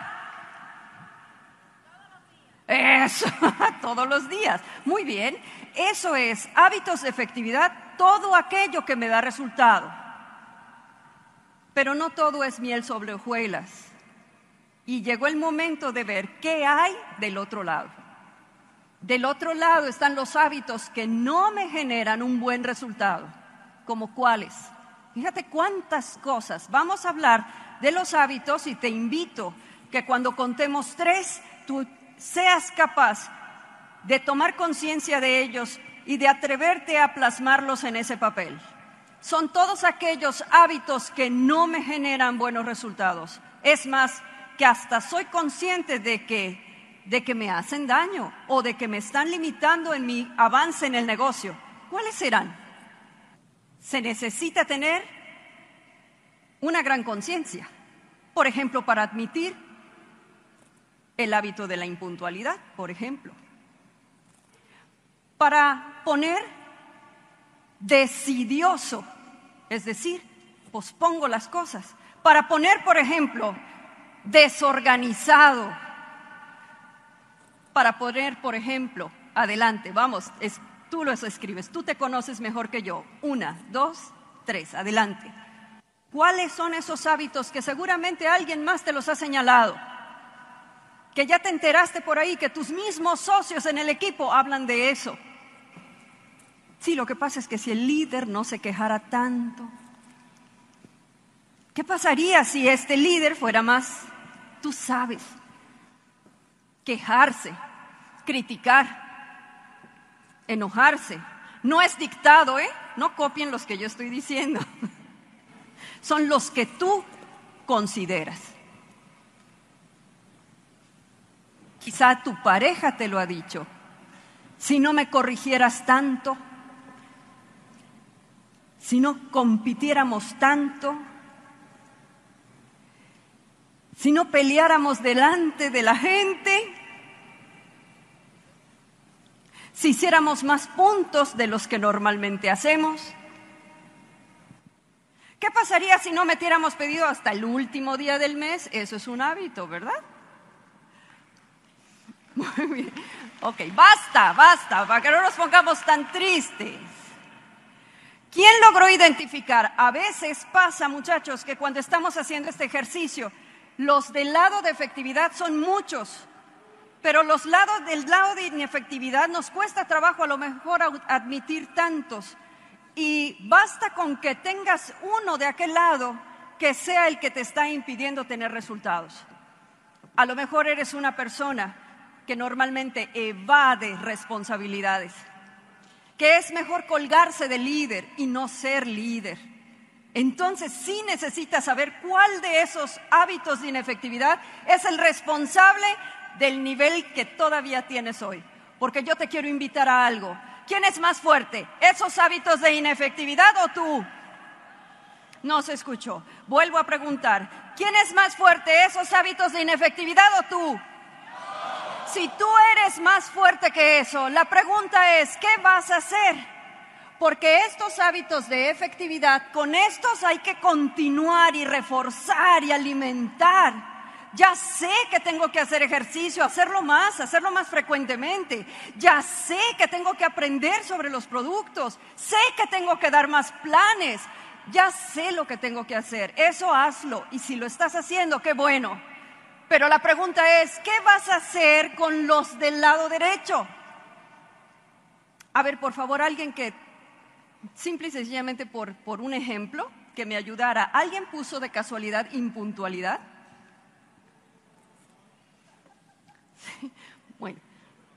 Solo es para el ejemplo, ok. Muy bien. Y que tenga la firme determinación de querer quitarse ese mal hábito. Vamos a hacer un ejercicio aquí. ¿Cómo me los quito? ¿Cómo me quito ese mal hábito? Sabiendo cuántos problemas me ha traído, cuánto tiempo me ha hecho perder en este proyecto. Fíjate cómo está esto.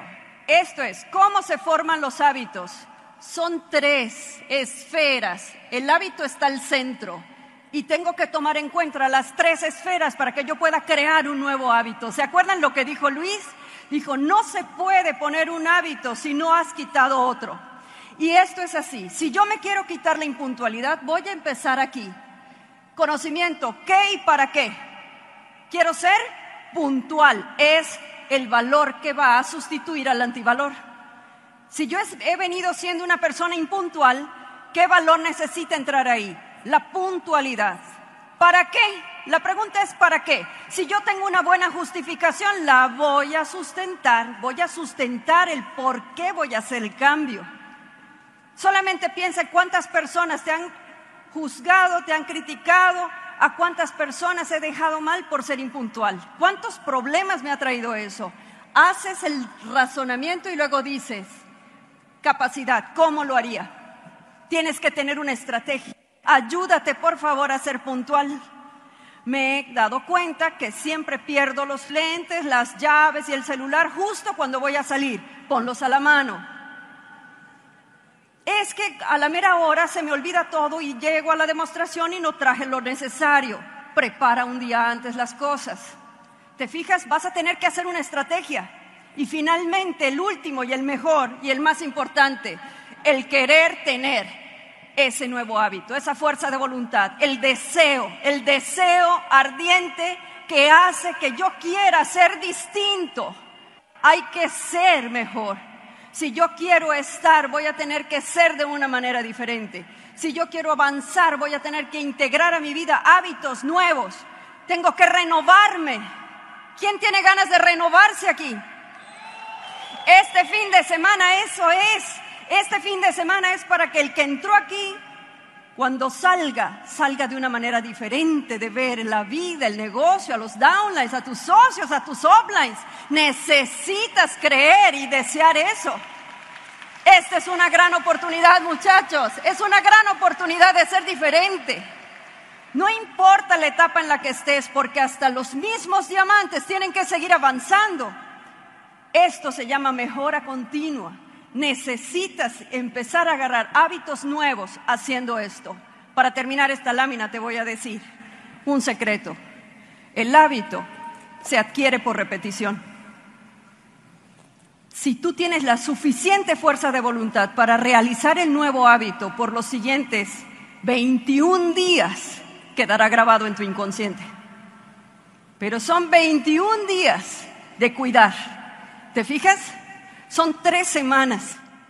La primera semana te va a costar trabajo, no vas a querer, te va a doler, el cambio duele. Segunda semana más o menos vas a estar adaptándote. Si aguantas a la tercera semana, entonces habrás ganado. Y no hay cosa más hermosa que la sensación de logro. El logro te hace que te quedes en el nuevo hábito. Así que vence la resistencia y empieza a ganar. Dice aquí que si tú vas a estar mejor, tú tienes que saber primero dónde estás. Tiene que saber un estado actual, en dónde estoy parado, de dónde parto, cuáles son mis hábitos de efectividad. Y hay un estado ideal, y el estado ideal es aquel en donde yo quiero estar. Si yo estoy hoy a un 9%, ¿cuál es el nivel que sigue? 12. Si estoy en un 21%, yo necesito pasar al 23, llegar luego a plata. Y si estoy en plata, mantenerme y llegar a oro y así sucesivamente pero no vas a llegar a ese estado ideal. Hay algo que es un pasaporte al éxito y ese es el desarrollo personal. Y para eso te trajimos otra dinámica. ¿Listos? Nos estamos apurando porque queremos sacarle jugo esa hora, muchachos. Queremos que tú te lleves herramienta para que empieces a hacer los cambios precisos en tu vida y de una vez por todas llegas a ese nivel y esa libertad que tú, tú te mereces en esta técnica que está ahí se llama FODA. La técnica FODA es precisamente un análisis para que tú sepas en dónde estás. Lo único que tienes que hacer es usa otra hoja de esa libreta que seguramente trajiste para este fin de semana y ahora hazle una cruz. Y en esa cruz vas a poner estas letras. Le vas a poner una F aquí, una D aquí, una O y una A. ¿Y qué es eso?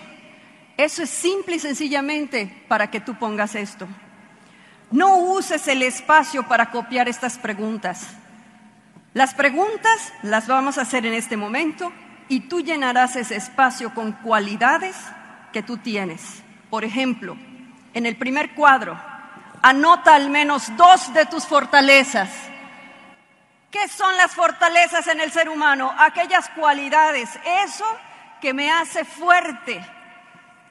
Yo he logrado lo que he logrado porque soy una persona, entonces tú puedes apuntar ahí en ese primer cuadrito, perseverante. Soy un gran soñador. Soy una persona amable. Soy una persona que me gusta sonreír. Optimista, trabajador. Cualquiera de esas cualidades que identificas a ti, ponlas por favor en este. ¿Te acuerdas? En este, en este espacio, aquí vas a poner puntual, perseverante, persona de palabra determinado. Soy una persona que me gusta escuchar, una persona que soy responsable. Todas las personas que están aquí seguramente tienen esas cualidades, por eso estás en este proyecto. En este proyecto no estamos personas que estemos pensando diferente, al contrario, tenemos muchas cualidades en común. Sin embargo, por ahí, y como es normal, se cuela alguna debilidad. ¿Y cuáles son esas debilidades? Las debilidades es aquellas, aquellos hábitos, ya te ayudamos con el ejercicio anterior, ¿te acuerdas? Es que soy una persona muy ligera de cascos. Soy una persona que me altero y soy muy irritable. Con el primer, primera cosa que no sale como yo pensaba, me enojo. Soy muy reactivo es que soy muy miedoso. En realidad a mí eso de dar el plan me aterra. No me gusta que me presionen. Ay, mi offline solo me llama para que yo haga puntos al final del mes. Todas estas cosas, si soy una persona muy sensible, si soy una persona muy decidiosa, ponlas, ponlas por favor, ponlas ahí. Y en la parte de abajo, en las oportunidades, vas a poner en el cuadro, bueno, ¿y qué cambios puedo hacer? ¿Qué quiero hacer con esto? ¿Qué quiero hacer con mi forma de ser? ¿La quiero cambiar? ¿Qué oportunidades tengo? Mira lo que dice. ¿Cuál sería la estrategia? ¿Sabes qué? Ya me dieron ideas para hacer esta estrategia. A veces pasa que el lugar en el que estás a lo mejor no tiene suficientes contactos, empieza a hacer estrategias. Y si hiciera ejercicio, y si me inscribiera a un nuevo gimnasio, y si conociera más gente, y si fuera más sociable, todos los cambios aquí, las oportunidades. Y en la última, y esta es la importante, vas a poner en las amenazas, si no hago los cambios, ¿qué me espera? Yo no sé cuántas personas de aquí, pero te voy a contar algo de esta pareja. Cuando Luis y yo entramos a este proyecto, la verdad las finanzas no iban bien. En un momento dado estábamos bien, otras mal. Y usábamos mucho las tarjetas de crédito y las teníamos hasta el tope. Yo sé que aquí no pasa eso, ¿verdad? si tú no haces pronto este negocio, tus hijos van a crecer y habrás dejado mucho tiempo solo a los niños en vano. Si tú no haces pronto este negocio, mucha gente que está confiando en ti va a dejar de confiar en ti. Si tú no haces pronto este negocio, te vas a fallar a ti mismo y esos sueños que tú tienes. Esos son ejemplos de amenazas, ¿está bien? ¿Qué les parece este ejercicio?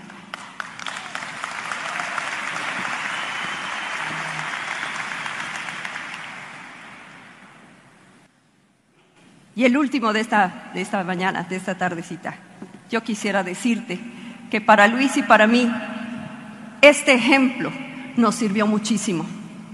Cuando nosotros estuvimos estudiando, alguien nos enseñó todo lo que era la calidad. Y en calidad nos enseñaban que había niveles de desempeño y que tú tenías que evaluar y aprender que lo que tú creías que estabas haciendo bien a lo mejor no lo era tanto. El ser humano le gusta autoengañarse y cree que por estar yendo, por ejemplo, a los eventos, está haciendo el negocio de Amway. Yo te quiero invitar a que tú con esta, eh, esta explicación que vamos a hacer a continuación, también te evalúes, por favor. A nosotros nos enseñaron que había tres niveles en nuestro desempeño y se llaman así. El primero se llama mínimo y como su nombre lo dice, mira lo que dice aquí, mi desempeño solo cumple un requisito, buscando un beneficio más personal que de servicio, es lo que a mí me convenga. De hecho, hago nada más lo indispensable. Cuando yo estoy acostumbrado al mínimo, hago todo al ahí se va. Y esto es aplicable a todos, a todo. Si yo hago una actividad en la casa y es barrer, ¿cómo lo haría una persona al mínimo? ¿Cómo se lo imaginan? Medio barre, ¿no? Y ahí nada más por donde va pasando y listo, es todo. ¿Cómo se imaginan ustedes que hay personas en el negocio que hacen el negocio en este nivel mínimo? Por ejemplo, la puntuación. Podrían hacer más, pero hacen el mínimo. Se dice que hay que dar planes diarios, pero ellos hacen el mínimo. Cuando hay que hacer llamadas, hacen el mínimo. ¿Ha quedado claro lo que es este nivel de desempeño? Hay un segundo nivel que se llama calidad. El nivel de calidad propiamente es cumplir con los requisitos. Es específicamente lo que se me pidió. Pongo atención y cuidado en el cumplimiento de las normas, evitando errores, tanto en el proceso como en el resultado. Si me dicen que hay que dar un plan diario, doy el plan diario. Si me dicen que hay que hacer 150 puntos, ahí me limito. Si me dicen que hay que ir a las orientaciones empresariales, estoy ahí. Sin embargo, hay un nivel más y ese se llama excelencia. Y la, la, palabra excelencia, muchachos, viene de otra que se llama excederse. Excederse es, doy más de lo que se espera de mí. ¿Cómo sería hacer puntuaciones en un nivel de excelencia? Muy por encima, ¿verdad? A lo mejor hago 300 o más de 300. ¿Será que voy a dar solo un plan? No, son personas que a lo mejor van a dar muchos más planes. Hablemos, por favor, de un aplauso para poner un ejemplo. ¿Cómo sería un aplauso al mínimo? ¿Verdad?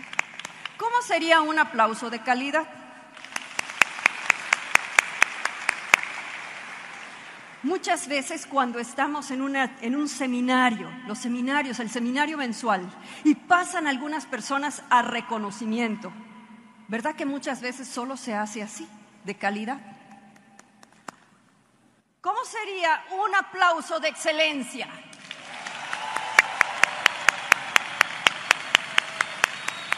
Muy bien. Hay acciones que hay que hacer en el negocio. Cuando te determines a hacerlas de excelencia, vas a cambiar de pin. Vas a cambiar de pin. Cuando tú seas, no porque te lo digan, esto tiene que ser personal, son decisiones personales. Cuando nosotros estábamos tomando los temas de calidad, nos decían que la calidad se vive, no te la pueden imponer. Tú eres una persona que vive la calidad. Cuando das el plan, cuando te esmeras en iniciar un nuevo, en hacer la activación, no es porque otra persona te esté observando o te lo estén exigiendo. El ser humano tiene el derecho de mejorarse a sí mismo y aspirar a la excelencia. Tú tienes que darte ese lujo de decir yo puedo hacer las cosas mejor de lo que las vengo haciendo, ¿sí o no? ¿Quién piensa que puede hacer las cosas mejor de lo que lo viene haciendo? Muy bien, tenemos que aspirar a la excelencia. Y en este camino, esa evaluación que tú hagas te va a llevar a saber qué hay que hacer. Ahora te voy a decir, cuando hagas todo a un nivel de excelencia, tu autoestima va a elevarse. Y de autoestima elevada te va a hablar Luis. Andrea habló de excelencia. Y la excelencia tiene una característica. Da confianza. Y en este negocio, uno de los principales valores para que tú crezcas, para que tengas resultado, es la confianza. La confianza en ti mismo y la confianza en tu equipo.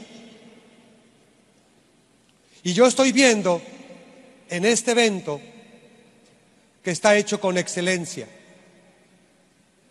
Porque detrás de este evento hay líderes con excelencia. Y yo no puedo esperar menos de lo que estoy viendo, porque te acostumbras a hacer las cosas a un nivel tan alto que tus expectativas son altas.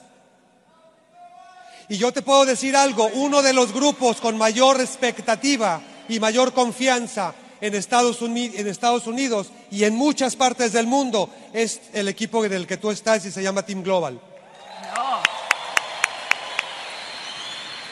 ¿Y por qué hemos aprendido eso nosotros? Porque te lo digo con todo el orgullo. Nuestro líder Mario Rodríguez hace todo con excelencia. Y por eso, cuando se juntan líderes con excelencia, salen las cosas más maravillosas que puede, que puede haber. Y gracias a la amistad, a la creatividad y al cariño que se tiene Pepe y Leti con Mario, yo sé que si hacemos alianzas vamos a lograr cosas muy grandes. Pero necesitamos gente de excelencia, no gente que haga las cosas a medias, no gente que se raje rápido, no gente que no crea que puede ser diamante, no gente que diga, este negocio no es para mí, porque cualquiera que está aquí sentado puede llegar a ser diamante e impactar la vida de mucha gente que allá afuera lo necesita. Pero para eso tú tienes que confiar en ti. Tú tienes que creer que eres capaz de lograr cosas importantes y para eso tienes que hacer cambios que refuercen tu autoestima. Pero tenemos que tener mucho algo en cuenta. La autoestima es importantísima para el resultado de un ser humano. Tienes que saberte hábil, tienes que saberte capaz de lograr las cosas y te, empezarás a tener resultados diferentes. Cuando una persona tiene la autoestima baja, por sentido común, el resultado es bajo. Tus resultados están directamente proporcional al nivel de autoestima que tú tienes. ¿Y qué te ayudará a aumentar esa autoestima el sistema de capacitación. Conocimos muchas de las cosas nuevas que, vienen en, tu sistema en California. Nos dio así como que envidia de la buena, ¿verdad? Y eso es simple y sencillamente que tus líderes están pensando qué mejor dar, qué es lo que mejor te va a servir. Pero si tú no te conectas a ese sistema, es muy complicado que la autoestima empiece a mejorar. Porque si tú aumentas la autoestima, el resultado va a ser diferente a lo que tiene esa persona que está ahí. Te levantas todos los días sufriendo el sobrevivir. Cuando en tus manos tienes la mejor herramienta para que una persona cambie su vida, y se dedique a hacer lo que tiene que hacer de ahora en adelante. ¿Y sabes qué es lo que tienes que hacer de ahora en adelante? Ser feliz. Porque el ser humano vino a este mundo a ser feliz y a ser felices a los que lo rodean. Y este negocio te va a dar esa oportunidad. El otro día estábamos en una convención en República Dominicana, no, perdón, en Costa Rica, y nos tocó con, con José Bobadilla. Y estábamos atrás en backstage y, nos, y se acercó a nosotros y nos dice, porque ya es la tercera convención que nos toca con él consecutiva, y nos dice, otra vez con ustedes. Y nos dice, ¿y ustedes a qué se dedicaban antes de ser felices? Y dices, oye, si es cierto, yo tenía otra actividad y no era precisamente ser tan feliz. Cuando empezamos a desarrollar nuestra autoestima, lógicamente el resultado empezó a cambiar. Pero te puedo decir algo, tenemos que estar muy conscientes del nivel de autoestima que tiene que estar equilibrado. La autoestima es como una, como una llanta de un automóvil. Si está muy baja, ¿cómo camina el automóvil? No camina, o camina chueco, ¿no? Si está muy alta el aire del, del neumático, ¿qué le pasa? Se revienta.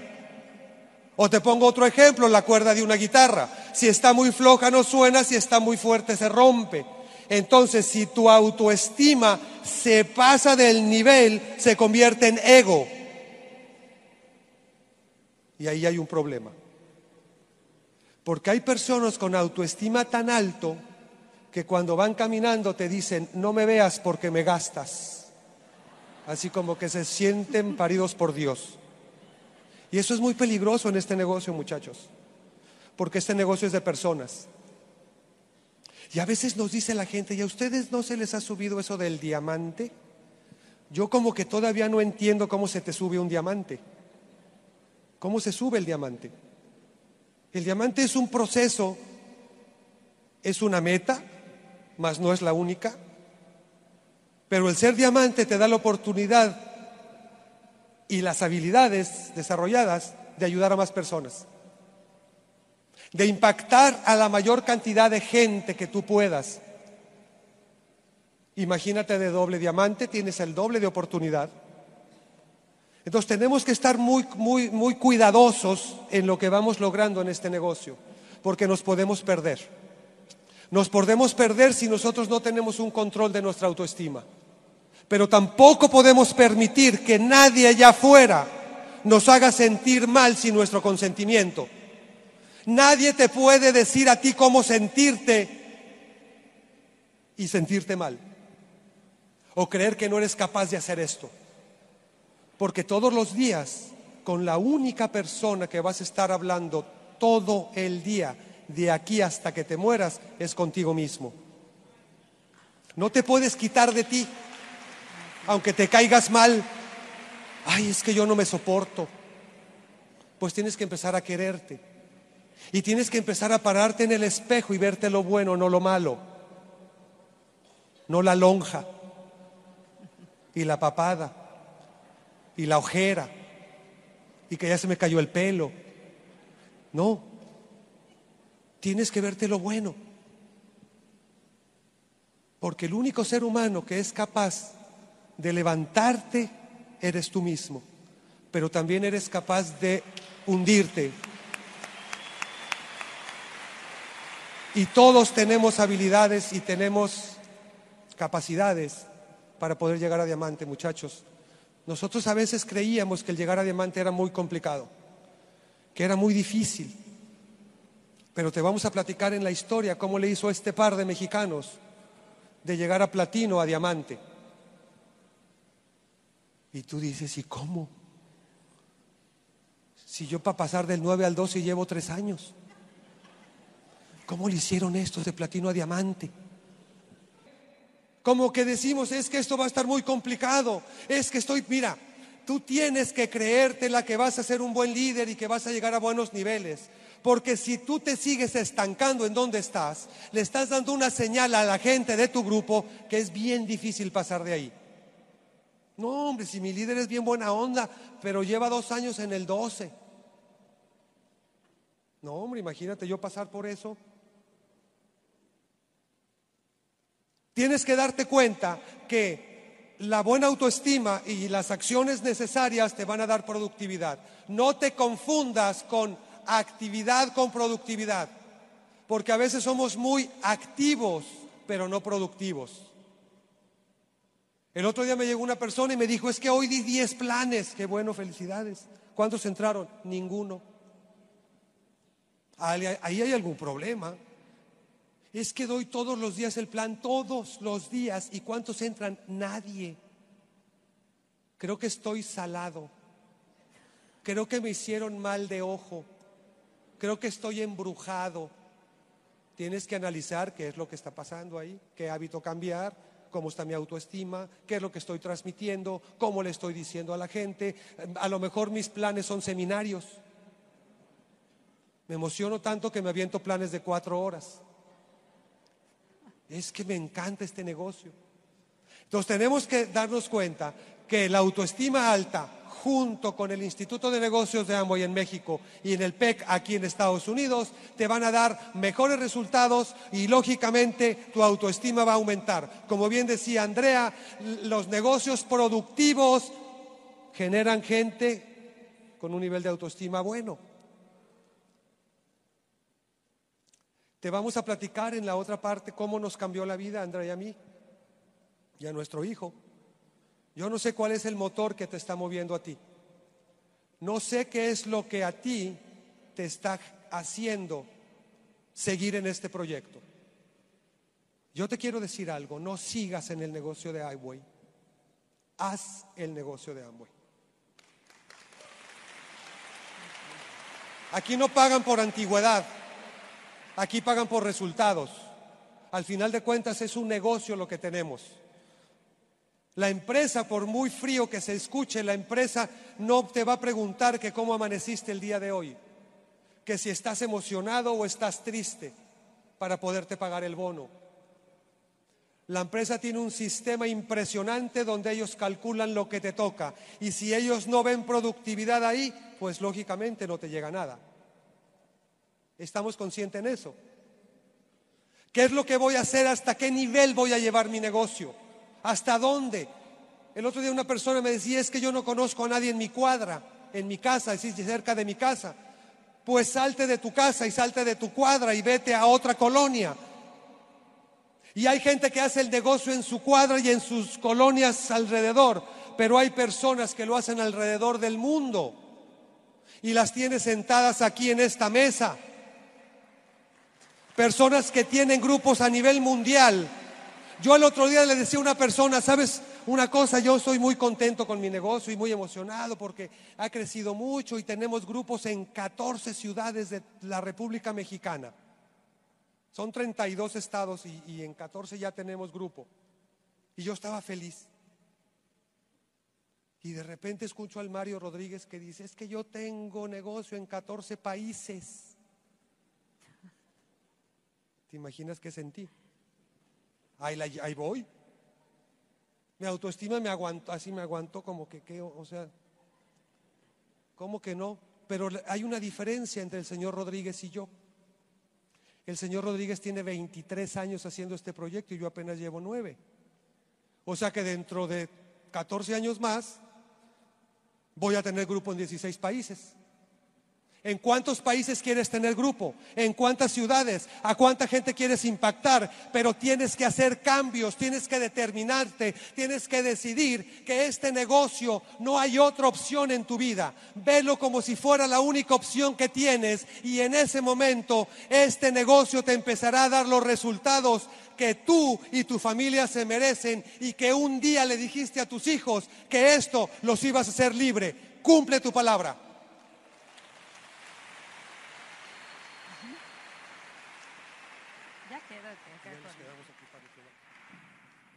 Así que, resumiendo esta primera intervención y este arranque de convención, muchachos, ¿se puede ser mejor? ¿Vale la pena? Empieza a identificar, como dijimos, esos hábitos, porque mira esta metáfora que impactó también nuestra vida. Un día le preguntaron a Miguel Ángel Bonarotti, gran escultor, cuando vieron su obra magistral, el David que cómo era posible que él hubiera hecho esa obra tan hermosa. Y entonces él contestó, él dijo, es que dentro de la roca ya está esa obra. Él ya estaba ahí. Yo lo único que hice fue liberarlo. Lo único que hice fue quitarle lo que le sobraba.